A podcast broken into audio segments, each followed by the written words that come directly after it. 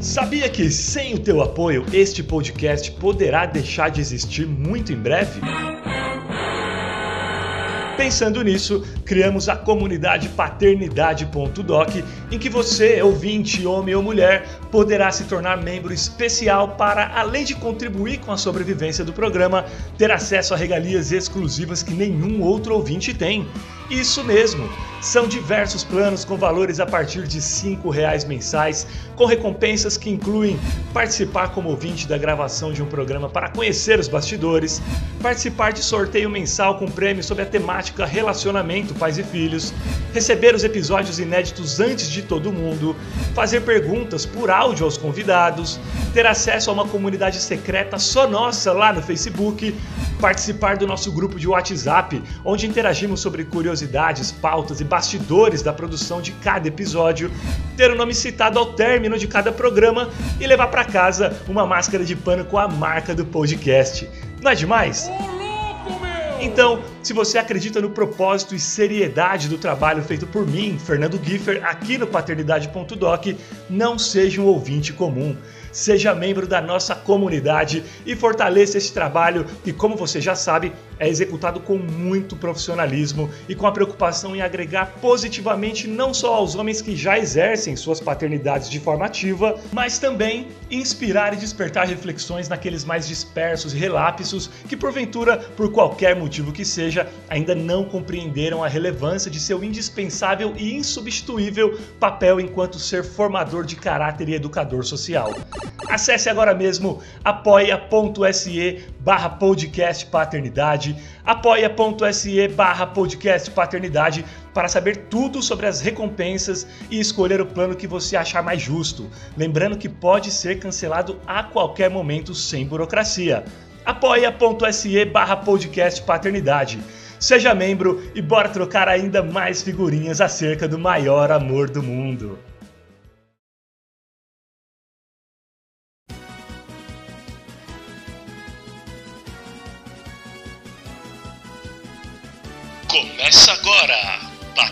paternidade.doc com Fernando Kiefer.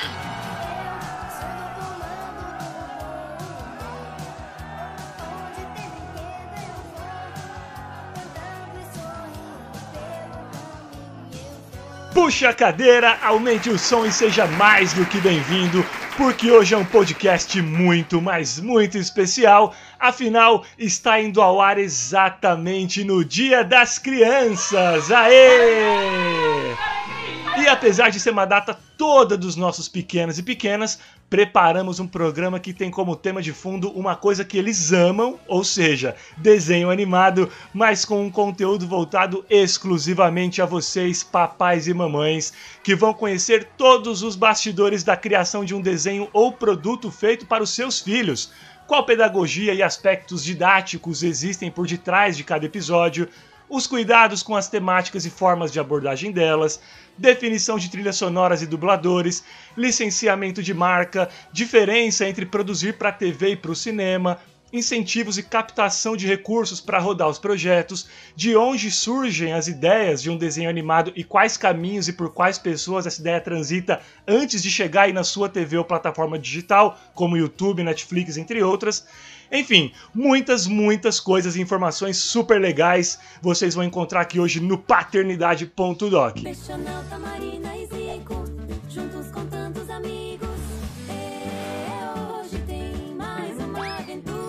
Ah, e antes que eu me esqueça, eu sou o Giffer, paizão coruja assumido da minha Laís e padrasto do Eduardo e minha função hoje é somente mediar o papo com essa convidada especialista e faixa preta no assunto, no sentido de aprender mesmo e tirar todas as dúvidas e curiosidades que nós, pais, temos sobre o assunto. Fechado? Então, não desgrude do podcast, porque o assunto é de nosso total interesse, já que estamos falando de algo que diariamente invade nossas casas e que tem papel fundamental no desenvolvimento e entretenimento das nossas crias. Quer sugerir um convidado?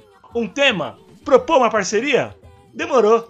Manda e-mail para contato@fernandogiffer.com.br, contato@fernandogiffer.com.br ou através das redes sociais no arroba Fernando Giffer.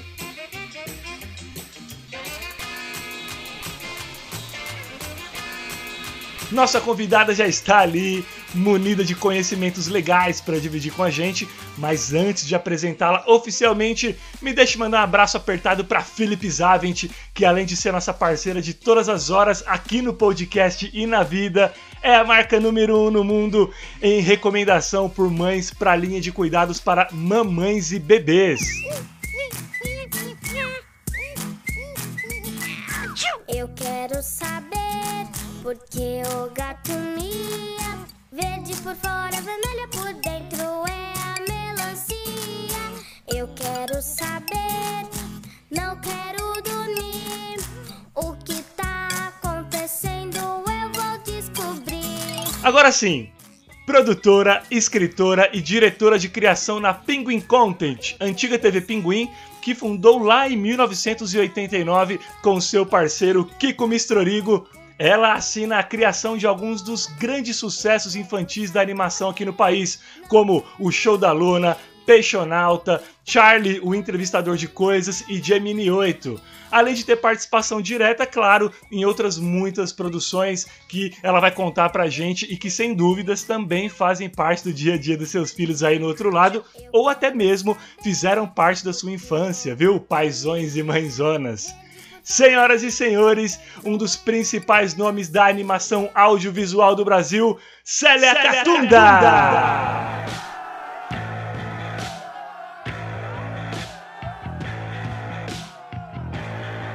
Bem-vinda, Célia. Que demais receber você hoje. Obrigado por ter aceito meu convite. Obrigada, obrigada a você pelo convite.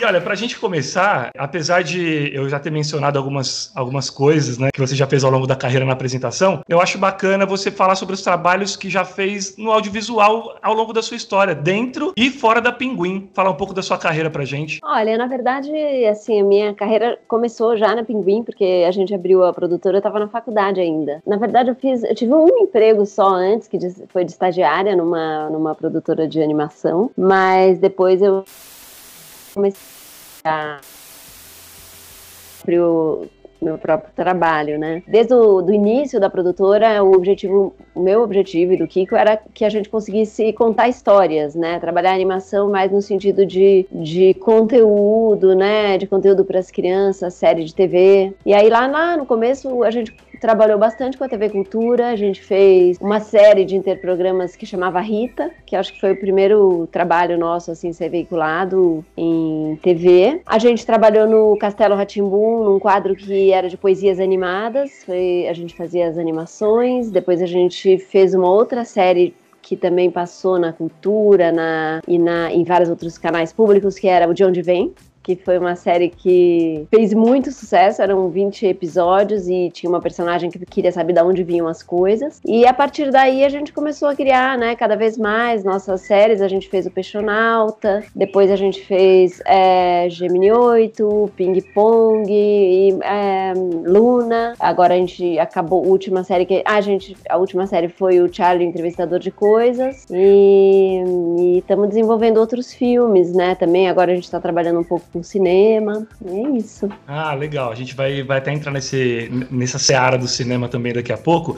É, mas, Célia, a, a minha geração, né, ali dos anos 80, comecinho dos 90, a minha geração não consumiu tanto desenho brasileiro na TV aberta. A gente tinha muito aquelas produções, igual até as que você mencionou mesmo, produções da TV Cultura, Ratimbum, Globo Globo, O Mundo da Lua, O Castelo, X Tudo, mas desenho mesmo as nossas referências eram geralmente as do exterior, as gringas, né? Pica-Pau, Hanna-Barbera, Disney. A minha pergunta é a seguinte: quando e por que a gente não só passou a produzir, como também exportar e por que demorou tanto? Então, é, na verdade, essa que é, isso aí tá bem ligado à história da, da gente, né, da, da produtora, porque quando eu, eu era bem nova, assim, quando eu resolvi que eu queria fazer animação para televisão, acho que eu tinha uns 14 anos, e eu percebi exatamente isso, que todas as animações eram de fora, né, a maioria americanas, algumas canadenses, e, mas eu não imaginava assim, né? Assim como você está me perguntando agora, né? Eu não sabia bem por que, que não tinha, né, animação brasileira. E depois, na hora que a gente criou, a gente achou, nossa, que legal, fizemos uns projetos, né, e levamos nos canais, e a gente percebeu que é, é tudo uma questão de modelo de negócio, uma questão financeira, né. As TVs, elas estavam sempre acostumadas a comprar produções internacionais, ou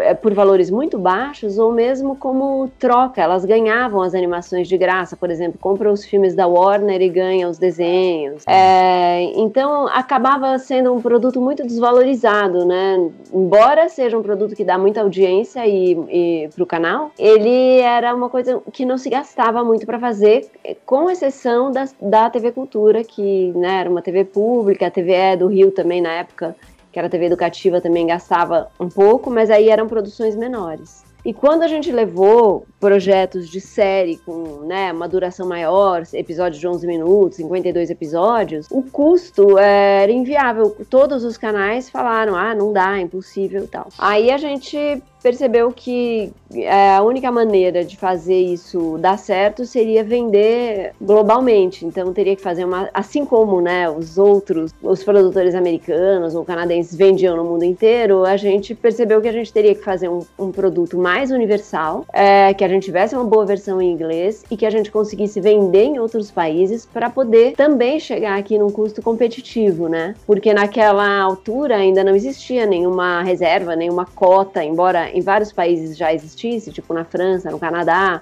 para fazer frente aos países mais hegemônicos, né, como os Estados Unidos, tem uma reserva para a produção local e aqui no Brasil não tinha. Então a única maneira da gente conseguir fazer seria ter uma diluição desse, desse investimento, né, com outras emissoras. Então foi um longo caminho, né, para a gente conseguir fazer um produto internacional, para a gente conseguir viajar e a gente na época estava é, iniciando a associação de a associação brasileira de produção de produtores independentes que se organizou para ir no mercado internacional que é um mercado que negocia pro, programas é, não só de animação, como todo tipo de, de produto para o mundo inteiro. E foi assim que a gente conseguiu vender Peixonauta, que era a primeira série nesse formato é, maior, assim, de duração e de episódios maiores. É, a gente conseguiu, nessa viagem para esse evento, vender a série para a Discovery Kids, que a gente vendeu para a Discovery Kids através da, da, do escritório americano, porque aqui eles ainda nem faziam produção local. E a gente gente vendeu, fez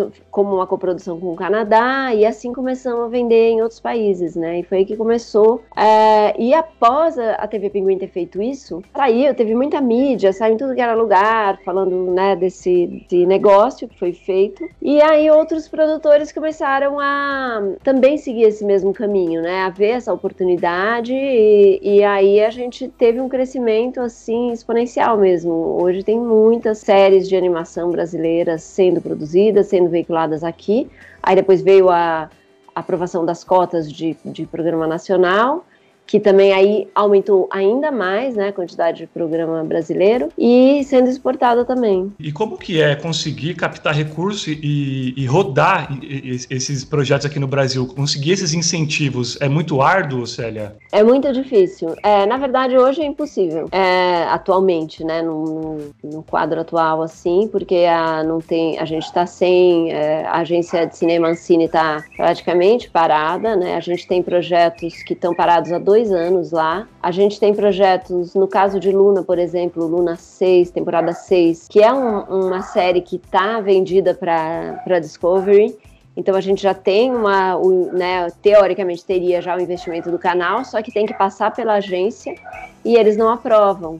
Assim como o Charlie, a gente temporada 2 está preso lá, faz dois anos que eles estão para liberar. É uma coisa que, ao contrário do que muitas pessoas imaginam, assim, não é que não é lei Rouanet, não é dinheiro público, não é. É um, é um dinheiro da, da do própria emissora, né? Que tudo bem, a emissora tem incentivos para poder pro, fazer produção nacional, mas é um grande gerador de empregos, né? A, a produção de uma série. É uma, a série de animação é uma coisa que tem uma mão de obra muito intensiva, né? Então eu acho que é num momento em que É, eu acho incrível isso. O governo tá, federal está dando esse auxílio aí de 600 reais, de não sei quantos reais. Ao mesmo tempo, ele está segurando é, verbas de produção que dariam emprego a milhares de pessoas que estão paradas por uma questão é, exclusivamente política, né?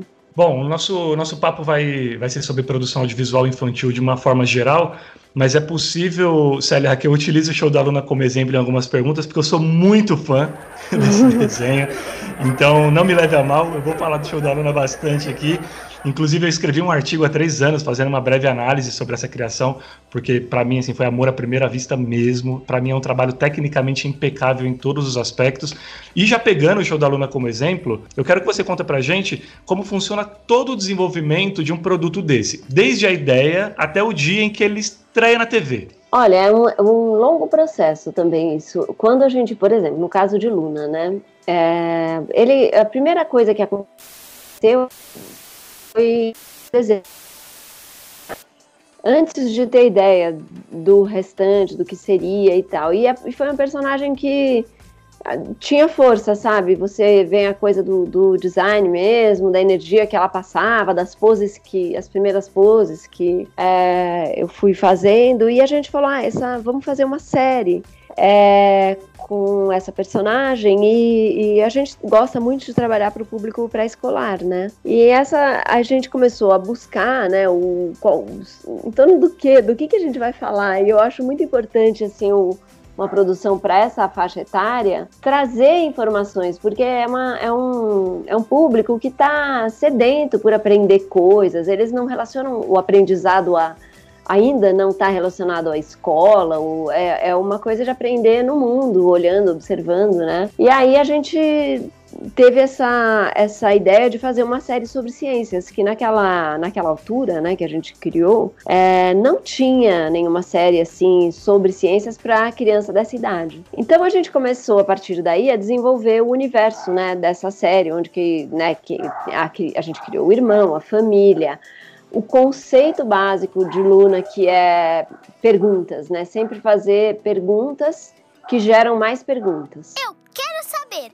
Precisamos descobrir isso. Então, logo no começo desse processo, a gente começou a falar com o, o Valmir Cardoso, que é, que é professor de ciências e é um astro, astrofísico e uma pessoa apaixonada né, pelo universo das ciências. E ele participou com a gente. A, a gente falou também com outro consultor é, nos Estados Unidos, dois que também trabalhavam, porque a gente também precisava de embasamento não só para nós trabalharmos nesse conceito, como para mostrar para os canais que a gente estava tentando vender a série que tinha qual que era a consistência do trabalho, né? E a partir daí a gente criou esse conceito da aluna, que é observar as coisas e fazer perguntas. E como vai responder? A gente não queria que ela acessasse o computador, um Google, ou que ela perguntasse para um adulto.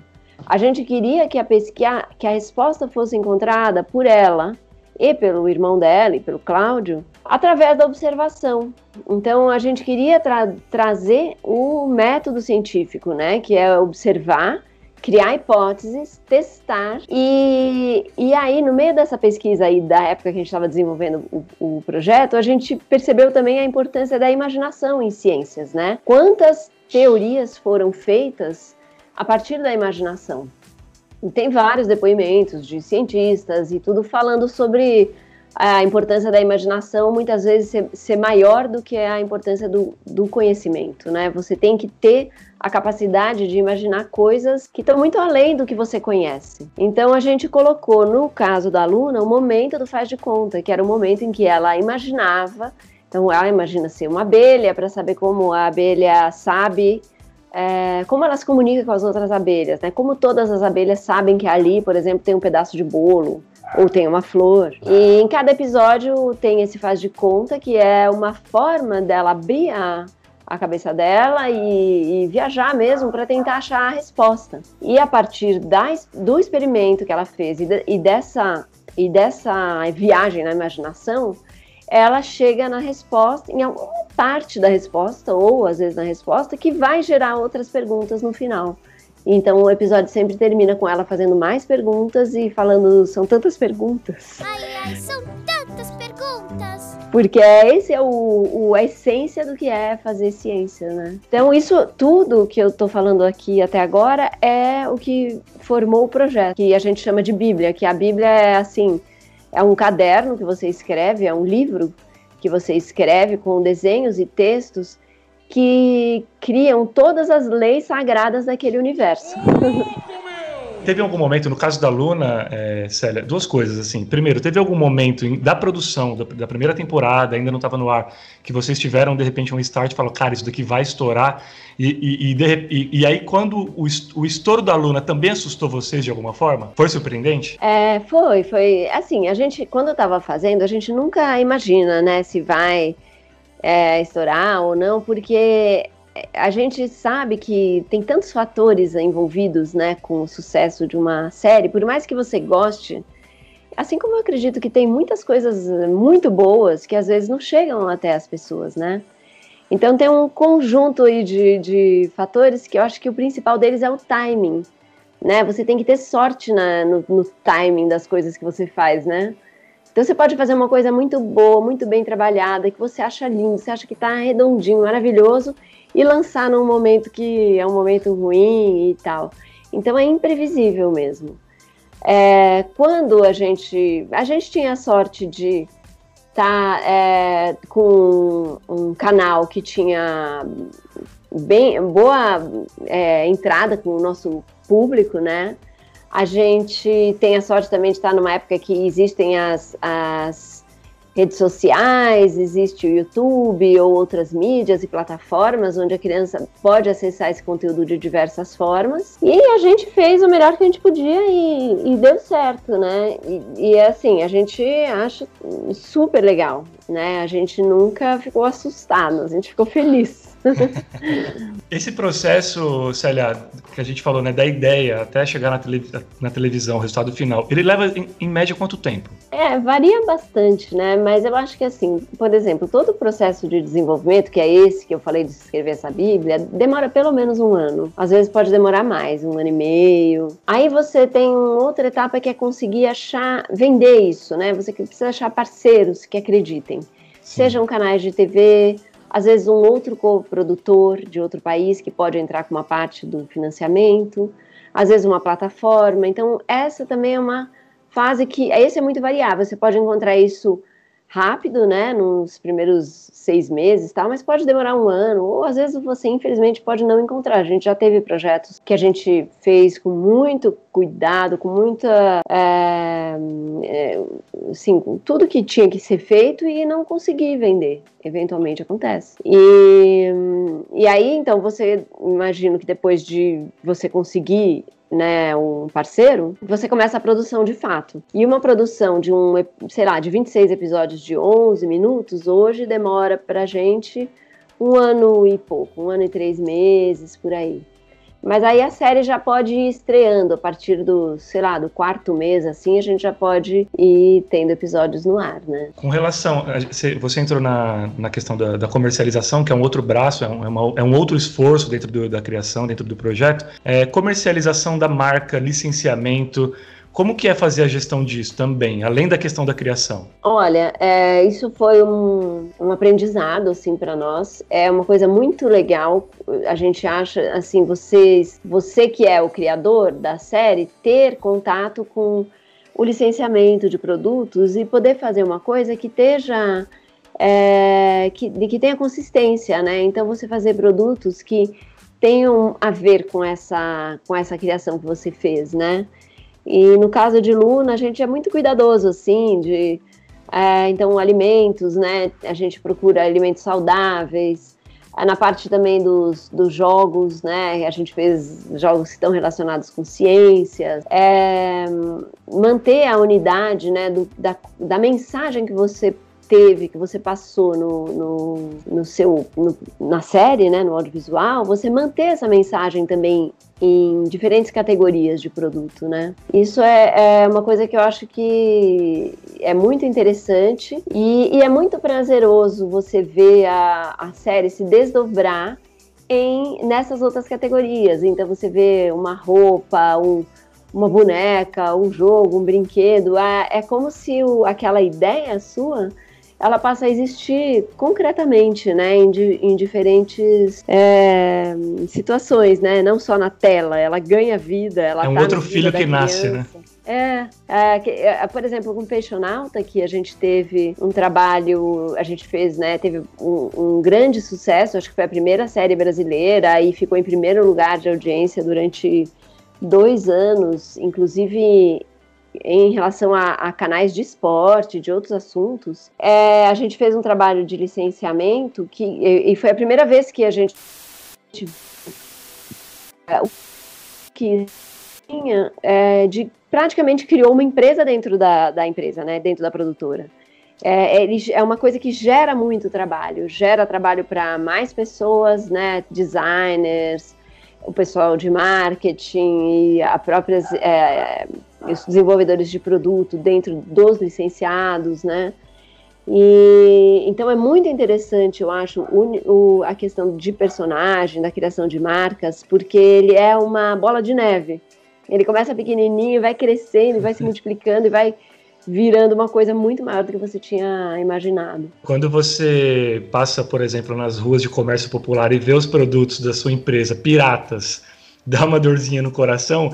E essa dorzinha tem um impacto muito relevante na receita da produtora, Célia? É, olha, dá. Eu acho bem. É, eu fico bem aflita, assim, além do, de por, por ser pirata e não, né, é, acho que o pior aspecto do, dos produtos piratas é que normalmente eles são ruins. Eles não, por exemplo, as bonecas são feias, não tem a cara da personagem, então isso é, é horrível, né? Ou você vê, por exemplo, é, no caso de, de, ah, produtos até que não tem fiscalização nenhuma, pode ser perigoso para uma criança ou, ou, que simplesmente é de má qualidade, ou que é feio. Eu acho que esse é o pior problema da pirataria, né? E, e eu acho que tem sim um grande impacto, porque é, a gente já perdeu contratos assim de algumas categorias em que o, o fabricante falou: ah, não, eu não vou querer porque tem pirataria na 25, então a pessoa não quer fazer o, e competir com o pirata, porque o pirata é bem mais barato, né? É, a gente procura ao máximo controlar, a gente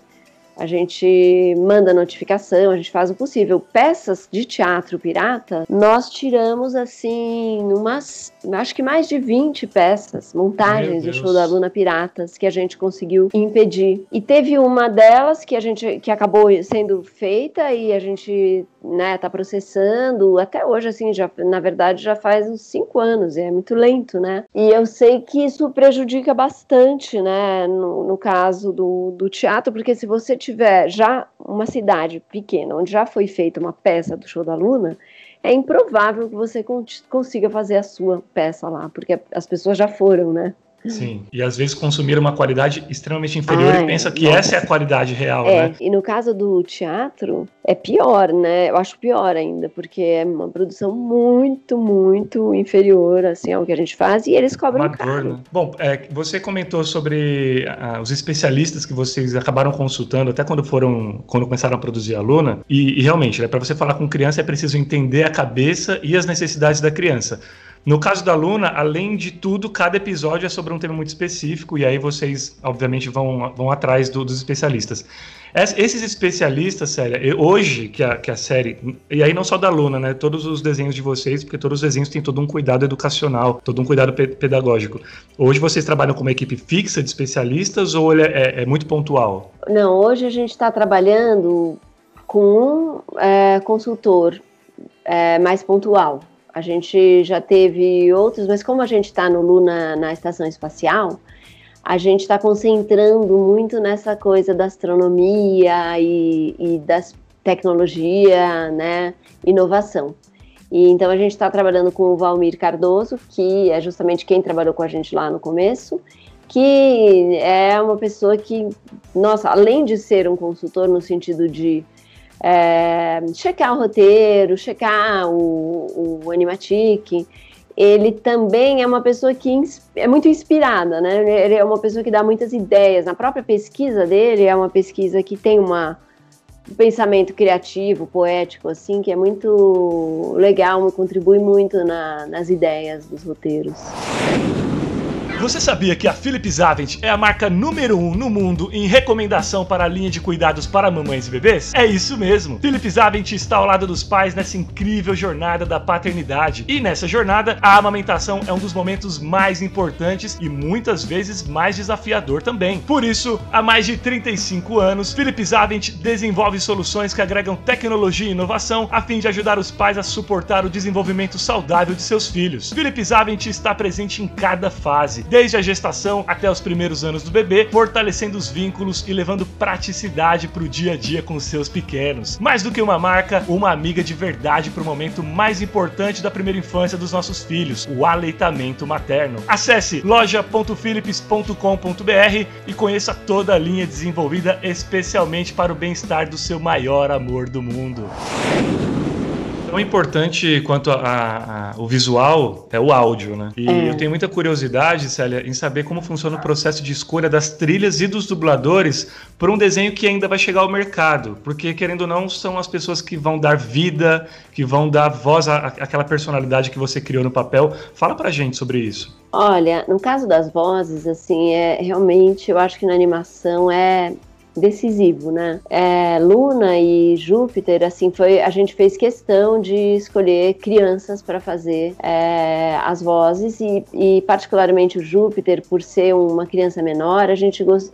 queria procurou uma criança pequena, o que traz um, bastante dificuldade na gravação, porque você não pode exigir, sabe, muitas horas de trabalho, você tem que é uma coisa bem suave, então isso você tem que administrar, mas o ganho para o personagem, a verdade que passa é, é enorme.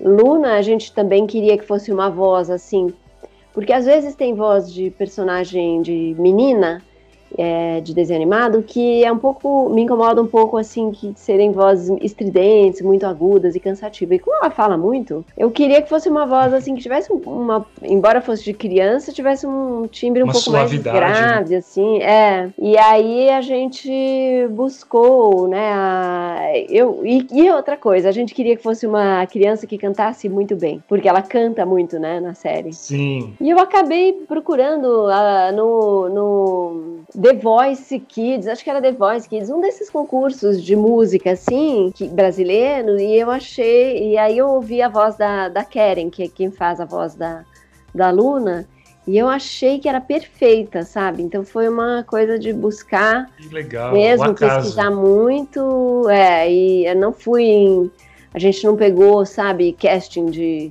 de pessoas que já fizeram, porque outra coisa também, que a gente não gosta é pegar uma voz que já fez outro personagem. Porque as crianças conhecem muito voz. Eu lembro quando meus filhos eram pequenos, que eles, quando estreavam desenho, em geral desenhos americanos tal, eles falavam: Olha, a voz do não sei quem aqui, esse aqui é o Dexter eles percebem na hora que aquela voz não é daquele boneco. Então eu falei, não, a voz tem que ser uma, uma, nova, né? Tem que ser só dela. Então a gente evita também essa coisa do casting de crianças que já fizeram.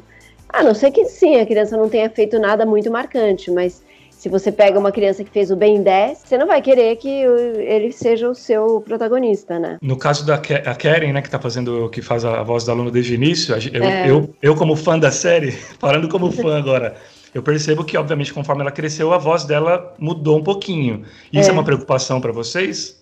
É, é, isso é uma preocupação, assim, a gente tem um pouco de saudade da, da voz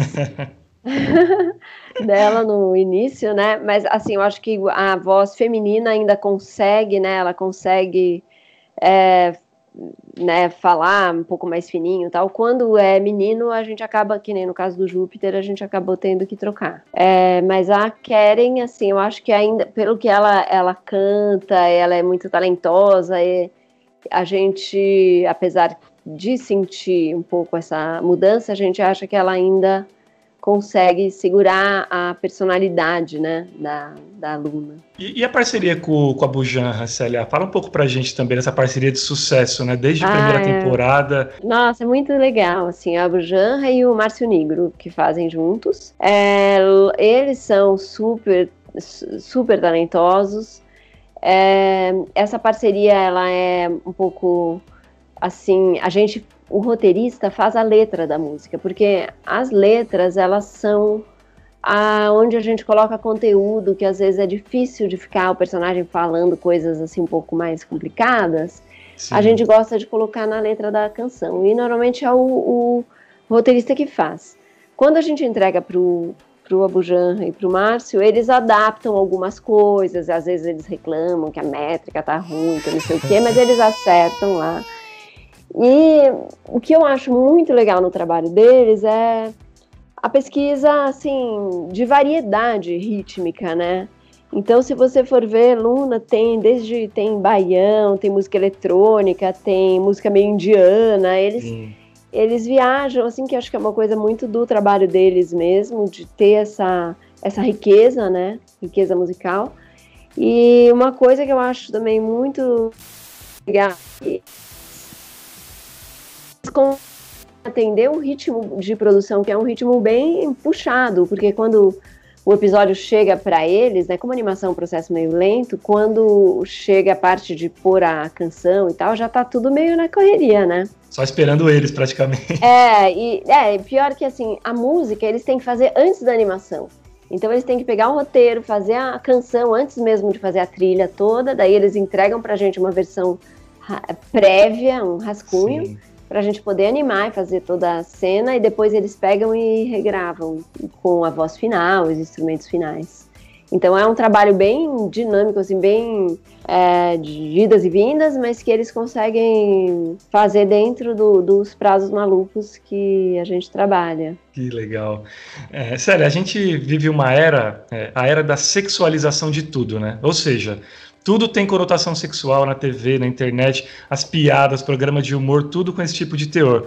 E vocês que trabalham com crianças, obviamente também estão imersos a esse novo momento do mundo. Dá trabalho se blindar disso para não cair nenhuma armadilha sem querer na hora de produzir? Olha, é, pra gente, eu acho assim, não dá trabalho porque a gente, isso é uma coisa que tá tão, sabe, dentro do nosso DNA, DNA assim, né? de evitar é uma coisa que a gente trabalha, assim, chama atenção muito para mim, qualquer coisa que eu vejo, assim, sabe? De uma, essa coisa precoce, mesmo, às vezes tem alguns desenhos em que as meninas estão muito ligadas em é, coisas de vaidade, de batom, maquiagem, roupa, menino, namoro. É um negócio que a gente, assim, me chama muita atenção quando eu vejo, sabe? Numa outra produção, de outras séries, ou e então, assim, eu, eu cuidado muito grande, mas que ele é natural, assim, pra gente, né? Eu não consigo nem imaginar passar alguma coisa assim. E, e uma outra coisa que a gente também eu acho engraçado que desde o começo a gente se preocupa muito e eu quando os episódios começam a ir pro ar, você recebe o feedback dos pais comentando, que é essa questão dos, dos papéis, do estereótipo de gênero, né? Sim. Então, desde o começo, a gente colocou o pai da Luna cozinhando, enquanto a mãe da Luna estava assistindo um jogo de basquete, né? A gente coloca muitas situações assim em que é, não estão aqueles papéis cristalizados, sabe? E às vezes quando você coloca, você pensa, ah, talvez nisso passe assim meio subliminarmente, mas não as pessoas reparam muito e fazem questão de escrever, de dizer que repararam, que bacana, legal, obrigada, né? Principalmente as mulheres comentam bastante e tal. E é muito legal você ver é, que isso, né, é um negócio que entra na casa das pessoas, tá todo mundo vendo junto e tá vendo que o pai tá cozinhando, né? Eu percebo nas séries que eu assisto de vocês que vocês tratam muito bem essa coisa do quando com muito bem e com muita delicadeza, muita sutileza, porque é uma linha muito tênue, né, produzir conteúdo com essas abordagens envolvendo preconceito, diversidade, quebra de paradigmas estruturais, é uma coisa meio do DNA da Pinguim isso, né, Célia? É, é, isso aí, assim, desde o começo, talvez até por a gente ter começado o, a história nossa, come, ter começado na TV Cultura, numa época tão bacana, e que a TV Cultura tinha, tinha programas, né, tão, tão, além de politicamente corretos, eram muito inova, inovadores e criativos, né, então juntava essas coisas. Eu acho que a gente aprendeu, assim, foi um pouco a nossa escola, né, a gente aprendeu a pensar muito nisso desde o do conceito, do roteiro, né, de ter esse respeito com, com a criança. E, e aproveitando que a gente está falando disso, eu repasso uma pergunta enviada pelo empresário Luciano Machado para você. Ele diz o seguinte: Célia, como surgiu a ideia de mandar a Luna para a estação espacial e de uma amiga africana? Perguntassem, Luciano. Valeu, meu velho. então, é, a, gente, a, história assim da série, o, o, pensamento, né, desde a primeira temporada foi o seguinte: a primeira temporada ela tá na, no bairro dela, então ela vê as pesquisas no quintal, as coisas e ela consegue andar tipo nos quarteirões ali perto da casa dela. Ela vai na padaria, ela vai no correio e numa é, padaria, correio e é mais um lugar. É, que são, são as coisas que ela frequenta. Ah, era na veterinária, que é onde ela leva o Cláudio e tal. E a gente. Na, na, isso foi a primeira temporada, 1 e 2. Aí na temporada 3 a gente resolveu, ah, a gente sente falta um pouco da natureza, porque ela vive na cidade. Então a gente fala, ah, então na temporada 3 a Luna vai pro sítio então ela vai ter uma convivência com os avós, porque os avós é, é uma coisa muito importante na vida da criança e eles têm né, um conceito, assim, é um jeito de, que o avô se, se relaciona com o neto é completamente diferente do jeito que os pais se relacionam, né? Então a gente achou que era muito importante trazer também essa relação e eu pude ver, uma, a gente fez um, uns episódios que passou no cinema e a gente assistiu com outras crianças, e na hora que apareceu os avós, né, falaram, ah, vovô, olha a vovó, senti um super conexão com esses avós aí.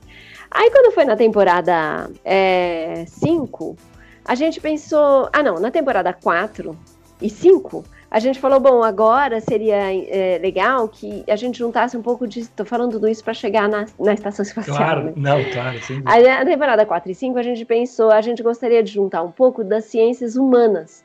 Então vamos trazer assim diferentes culturas, diversidade. Foi bem no momento. Ah, também essas decisões são muito é, influenciadas pelo que está acontecendo no mundo. Então foi bem no momento em que estava tendo problemas com os refugiados e situações de muita tensão, né, na, nas essas ondas de migratórias e bloqueios e tal. Você, a gente desculpa quis... te interromper. Essa, é, essa decisão de conceito da temporada, ela é uma decisão exclusivamente sua e do Kiko? Ou rola um brainstorming na produtora? Vocês envolvem a equipe inteira? Como funciona isso? O ponto de partida sou, é eu e o Kiko, principalmente. Certo. Aí a gente acaba discutindo isso com o, e com os roteiristas que trabalham, até para eles darem ideias e a gente né, ver o que, qual, quais probabilidade, possibilidades que tem, né, cada abordagem. E depois também é, é, muito discutido com o canal, que a gente, eles têm que aprovar também isso. Ah, então, nesse caso, a gente queria muito, é, então, falar um pouco sobre a diversidade humana. A gente queria que ela fosse para a Índia, que ela fosse para diferentes lugares do, do, do globo, então a gente criou esse conceito que ela eh, e a família estava viajando num trailer e que também é, um, é, uma ideia que eles estão a trabalho, né? Que o pai é fotógrafo, a mãe é antropóloga, então tá todo mundo trabalhando e durante aquele ano eles viajaram pelo mundo. E aí a gente, então é como se o universo da Luna fosse ampliando, entendeu? A cada temporada.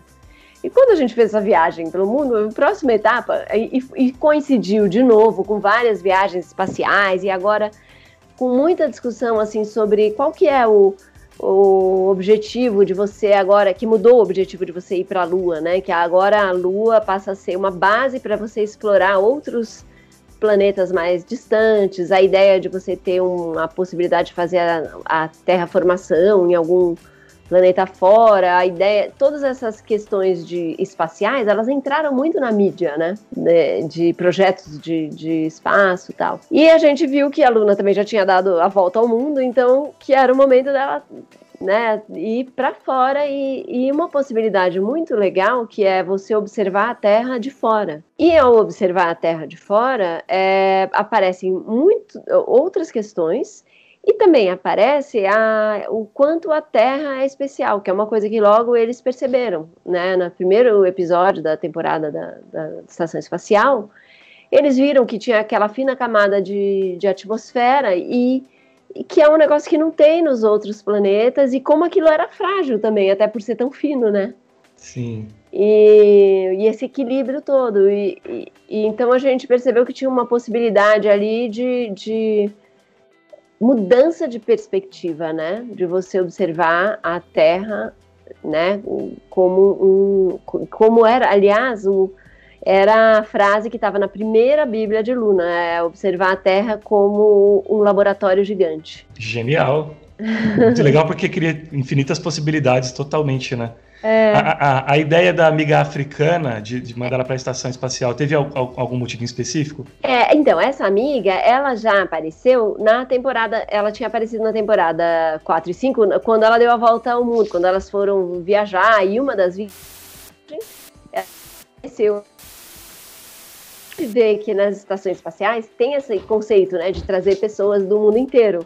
E a gente achou que seria muito legal ter a, a amiguinha que ela tinha conhecido na, na, na outra temporada, né? E também dela ser negra, ter uma representatividade, ela, e ela não é assim que a gente fala, ah, ela é africana, ela, tá, né, ela, ela a gente fala um pouco do país dela, da história dos pais, os pais são cientistas e tal. E, e tem uma história legal também que é, ela não gostava de ciências, né? Então ela estava meio chateada, ela não queria ficar na estação espacial e a Luna, então serviu um contraponto também para a Luna entrar, eles entrarem com esse, com esse conflito e mostrar para ela como, como podia ser legal, né? Sim. Bom, o Luciano que, que perguntou agora para a Célia é meu convidado confirmado para um programa que vai para o ar aí muito em breve. E o tema que ele vai participar vai ser como criar filhos em um mundo racista. Estou muito ansioso por esse bate-papo também. Obrigado, Luciana, pela pergunta. E, Célia, alguns dos maiores canais do YouTube hoje, eles são voltados para as crianças. Qual o impacto positivo e o lado negativo do YouTube nos negócios? Olha, é, a gente teve uma mudança muito grande né, no YouTube é, esse a partir de janeiro, que eles mudaram, a, tiveram uma, uma questão né, nos Estados Unidos, que houve uma multa. A monetização, é, né? Pela questão é da privacidade das crianças e tal, e aí eles mudaram toda a monetização. Então, o canal do YouTube para nós era, um, era importante no sentido de é, resultado financeiro, até porque criava uma certa estabilidade, né, com essas todas essas dificuldades de financiamento que a gente vive aqui no Brasil, é, é muito difícil manter uma equipe e a gente, a Pinguim, consegue manter uma equipe estável de animação, que é muito raro, porque normalmente os estúdios contratam só pra, por projeto e a gente tem equipe fixa. E o YouTube era importante nesse sentido.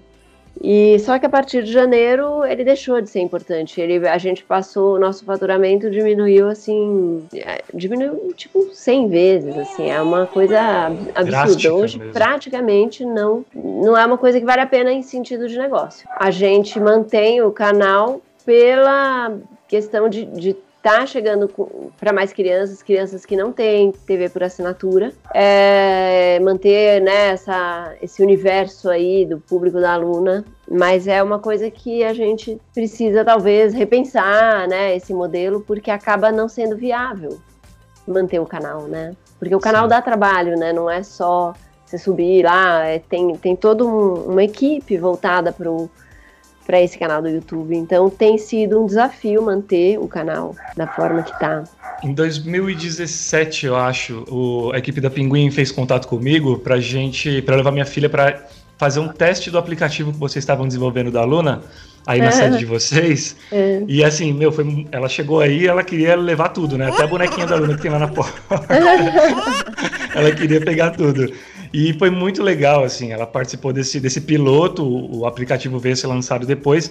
E aí eu, eu, eu tô falando disso porque eu quero perguntar para você com relação aos aplicativos. Aplicativo é um bolo que ainda tem fatia para todo mundo ou já é um mercado muito disputado? Não, tem, tem, tem bastante espaço, eu acho, para todo mundo, mas eu, para mim, assim, o grande desafio dos aplicativos, especialmente no infantil, é que é difícil também a monetização, é, a gente precisa, sei lá, que os pais vejam um valor naquele aplicativo para poder é, baixar a versão paga, né? Porque sempre tem a versão gratuita, que é a maioria dos pais baixa e depois acaba não baixando, né? Se tiver uma versão maior ou tiver que baixar alguma coisa paga, a maioria não, não paga. E o que, que acontece é, é que também é, muda toda hora o sistema dos celulares, né? A Apple, Android, não sei o quê, muda e você toda hora perde o trabalho que você fez, você tem que fazer tudo de novo. Aí quando você vê, ai, cadê aquele joguinho que a gente fez? Saiu. Ah, tem que fazer de novo. Então é, é muito difícil isso ser viável, até por isso que eu acho que ainda tem, tem bastante espaço, né? Porque você, no caso da, do infantil, acaba sendo bem difícil a, a viabilidade desses aplicativos. E isso não só no Brasil, isso acontece no mundo inteiro, assim, para criança pré-escolar e tal, né? E, e até faço uma ponte aqui com uma pergunta da nossa ouvinte Lani Vilas Boas ela pergunta o seguinte, Célia: diante de tantos conteúdos à disposição das crianças hoje em dia, muitos que nem são educacionais e que são só chicletes feitos apenas para viralizar, o que motiva você a desenvolver conteúdos mais pensados que eduquem os pequenos ou contribuam para uma formação mais bem estruturada. Acho que ela quis dizer até naquela coisa do pensar além do departamento comercial, né? É, olha, é, é isso, na verdade, é o que mais é, motiva a gente, eu e o Kiko. É, assim, a gente, acho que a gente tem, eu sou apaixonada por criança, eu acho que é a coisa mais mágica, mais incrível que tem, você ter o privilégio de conviver com uma criança, né? Nossa, é uma coisa meus filhos já cresceram, assim, eu, quando eu posso estar com crianças assim, ouvir o que eles falam, o que eles pensam e eu acho que é a coisa mais bacana que tem. E, e eu também, eu acho que como mãe, eu tive a experiência de ver, o, o, ver, assistir os meus filhos assistindo esses conteúdos que não são legais, né? Então eu, eu lógico que estava sempre muito por perto e, e tentei, né, pontuar sempre, por exemplo, publicidade, que publicidade é, quando não é verdadeira excessiva. No caso do Dia das Crianças, chovia milhões de propagandas e eles ficavam loucos me pedindo todas as, as coisas que viam.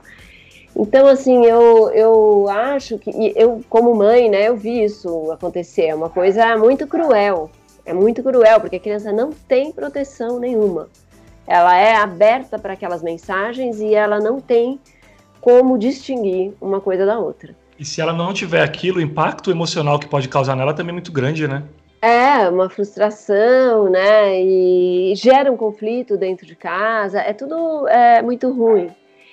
E por outro lado, quando você faz um conteúdo bacana, ou né, quando você vê a criança assistindo um conteúdo que, que traz essas informações, que, que provoca a criança para ela aprender, para ela buscar, para ela é, pesquisar, né? É, você percebe aquele efeito na criança, assim. E a gente está num país que tem criança que passa mais tempo, mesmo antes, né? Antes da pandemia, Sim. existem crianças que passam mais tempo na TV do que na escola, né? Então são escolas públicas que têm duas horas de aula, três horas, e a criança passa seis horas vendo TV. Então, assim, a gente tem que ter muita consciência do papel da televisão na vida da criança. É, e se a gente tivesse conteúdos todos bacanas e bons, a gente poderia é, realmente ter essa, essa, realizar esse sonho de que a TV fosse uma coisa boa, né, para a criança, tra trazendo coisas boas, a TV e a internet. Agora, se você acaba, então assim, para mim não tem sentido nenhum produzir uma coisa que não traga é, essa abertura na cabeça da criança. Vocês levaram o Peixonauta para o cinema. Como que foi produzir para esse tipo de mídia? Ah, foi. Eu adorei, assim, apesar que foi um desafio porque a gente estava muito acostumado com o formato da série, que são pequenas histórias que se fecham, né, começa e acaba, e que está sempre na mesma, não tem uma mudança tão grande o personagem, né? Então a gente sofreu assim para né, conseguir chegar no roteiro e tudo, acho que teve muitas idas e vindas. Mas eu, o que eu gostei muito é que você tem mais tempo de trabalhar com, por exemplo, na qualidade da animação, dos cenários, é tudo com muito mais é, sofisticação, né? Então, uma coisa muito é, te recompensa muito assim o assistir o resultado. Ficou super legal o filme. A gente, eu gosto, outra coisa que eu adorei também é ver o ver com crianças, né, o filme. E porque as crianças é, é você não precisa nem depois fazer nenhuma pesquisa, porque eles vão comentando durante o filme tudo que está acontecendo. Então, é uma coisa muito legal, assim. Feedback imediato ali. Feedback imediato. Eu gostei muito. A, a, parte difícil é a parte realmente de, você da divulgação, a gente não tinha uma verba grande de marketing, tinha pouquíssimo marketing. É, a gente quando lançou acabou, a gente tem problema de distribuição, é distribuição de cinema, muito difícil competir com filmes é, estrangeiros e nosso filme estreou assim na mesma semana que um filme da Pixar e um filme da se era da Disney, duas produções grandes, sabe? Sim. Então é muito difícil você. A gente, lógico, depois assim, o filme teve a vida dele prolongada assim, porque foi para Netflix, é, ele tá, tem vendas internacionais, ele nas plataformas ele acabou tendo bastante continuidade. Mas é, no cinema eu, ele poderia ter tido mais público, sabe? Se não fosse todo, todo, se não fossem todas essas dificuldades, assim. Então acho que isso é, é um desafio mesmo para o produtor brasileiro. Mas foi vantajoso ao ponto de vocês pensarem em novas produções para cinema? Tem mais alguma coisa em mente de vocês? Sim, então a gente fez, a gente agora tá para lançar um, um, longa que na verdade era para ter, o lançamento era para ser agora, no Dia das Crianças em outubro, mas é como teve a a Covid, a gente teve que suspender, né? Lógico. Sim. Que é o filme da é, Tarsilinha, que é uma ah, aventura da, da, baseado na obra da Tarsila do Amaral. E é um filme assim que a gente está fazendo há muitos anos. Um filme que está muito bonito e está em fase de finalização. E agora a gente ainda não sabe como que a gente vai lançar, se a gente vai lançar só nas plataformas digitais ou se a gente vai esperar o cinema voltar. A gente está ainda estudando. Ô Célia, para a gente encerrar, Quais são as suas referências profissionais? Olha, eu tenho, eu tenho assim é, coisas que me inspiraram, né, para trabalhar com animação, né? Ou com histórias mesmo. Agora mesmo eu estou olhando aqui o, uma foto do Kino, né, que fez a Mafalda. Nossa. E era a Mafalda para mim, assim, foi uma personagem que eu amava, adorava. Meu pai comprou todos os livros da Mafalda, então eu acompanhava muito, né? Eu lia em espanhol, a gente viajava para Buenos Aires e para mim a Argentina era a Mafalda. E, e, eu acho assim que é uma personagem incrível, né? Não é de originalmente de animação, mas assim pelo complexidade dela, o como ela consegue tratar de assuntos assim tão importantes, né? É uma personagem que me sempre me fascinou. E em termos de animação, eu, eu gostava muito das animações antigas, né, do, da Hanna-Barbera, gostava muito do Tom e Jerry pela animação em si. E hoje eu admiro, né, muitos produtores de, de animação é, de cinema, né, não só as produções 3D e superproduções, que aí eu acho que é uma coisa que é é muito louco porque eles têm um orçamento que a gente não consegue nem imaginar como que pode, como que eles podem conseguir gastar todo aquele dinheiro. Mas eu gosto muito de, de, trabalhos de cinema onde eu vejo assim que tem um trabalho mais artístico, né? Como eu gostei muito do é um filme já mais antigo que era o Kirikou, que que é do Michel Ocelot, que que também fez uns outros filmes assim, né? Que tem uma. Um, assim, além de uma história legal, uma arte original, diferente. Eu gosto do Miyazaki. Mas eu não tenho uma, uma referência profissional no sentido mais assim de a pessoa em si, sabe? Sim porque eu acho que o nosso caminho aqui foi muito único, pelo, pelo contexto brasileiro, pelas dificuldades que a gente enfrentou aqui e enfrenta ainda, né? A gente não tem muito, sabe, um parâmetro. Bom, nosso episódio especial Dia das Crianças chegou ao final. Quero transmitir todo o meu afeto a você, paizão, a você, mãezona, pela companhia até agora. Eu espero que tenha sido tão rico para vocês quanto foi para mim, porque eu saio daqui com uma percepção muito diferente e mais madura no que tange a esse tipo de produção infantil. Meu agradecimento especial também à nossa parceiraça Philips Avent, que é a marca número um no mundo em recomendação por mães para a linha de cuidados para mamães e bebês. Célia, Olha, realizei um grande desejo antigo, que era de bater um papo contigo hoje. É, Paternidade.doc acabou proporcionando esse encontro e, como imagino a correria que deva ser a sua rotina, quero agradecer demais por emprestar seu precioso tempo para compartilhar sua experiência com a gente. Foi muito generoso da sua parte. Muito obrigado, Célia. Obrigada, Fernando. Eu que agradeço. Ô, ô Célia, quem quiser conhecer melhor o trabalho da Pinguim Content, quer deixar o site, redes sociais? É o, a gente tem o site pinguincontent.com é, e aí as redes sociais, assim, acho que é, é, né, os canais do YouTube, do Show da Luna, o Peixonauta, agora o Charlie, entrevistador de coisas, acho que é o melhor jeito de conhecer o trabalho da gente é vendo os, as produções, né? Inclusive, meu abraço aí para todo mundo da Pinguim Content. Eu sou fã de vocês, viu? Toda a equipe ah, obrigada, aí, sem exceção. Obrigada. Que vocês continuem desenvolvendo esse trabalho com tanto amor e profissionalismo, porque é sempre, sempre, sempre conscientes né, do, do papel importante que vocês têm na sociedade de forma sustentável. Meu abraço a todos vocês. Obrigada, Pessoal, um siga o Fernando Giffer nas redes sociais, arroba Fernando Giffer, porque tem muito mais material relacionado à paternidade e a diversos outros temas por lá. E anote aí na agenda. Assim que a quarentena acabar, chegará às prateleiras pela editora Lumen Juris, meu quarto livro, Paternidade.doc, que leva o mesmo nome do podcast, está ficando incrível. Valeu, gente, até a próxima. Fui!